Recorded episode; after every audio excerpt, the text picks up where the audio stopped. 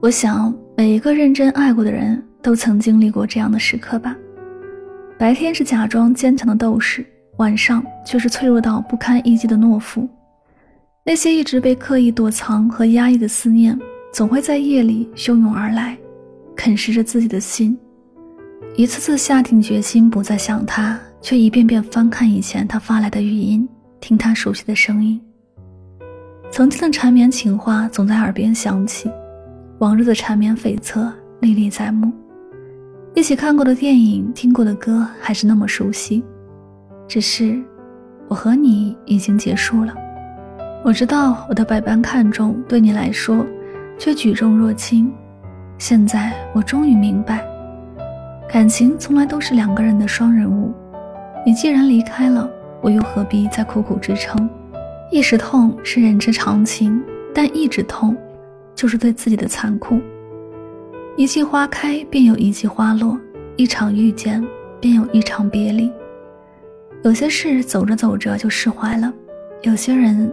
走着走着就淡忘了，不要因为结果不美好就否定过程。只要曾经爱过，又何必在乎失去？当我终于学会不再想你，不再纠结拥有后，终于懂得，有一种爱，叫放手。能失去的人，从来都不真的属于自己；能离开的人，从来都不真爱自己。真正好的爱情，一定是一场棋逢对手的相遇。告诉自己不要纠结，不要难过。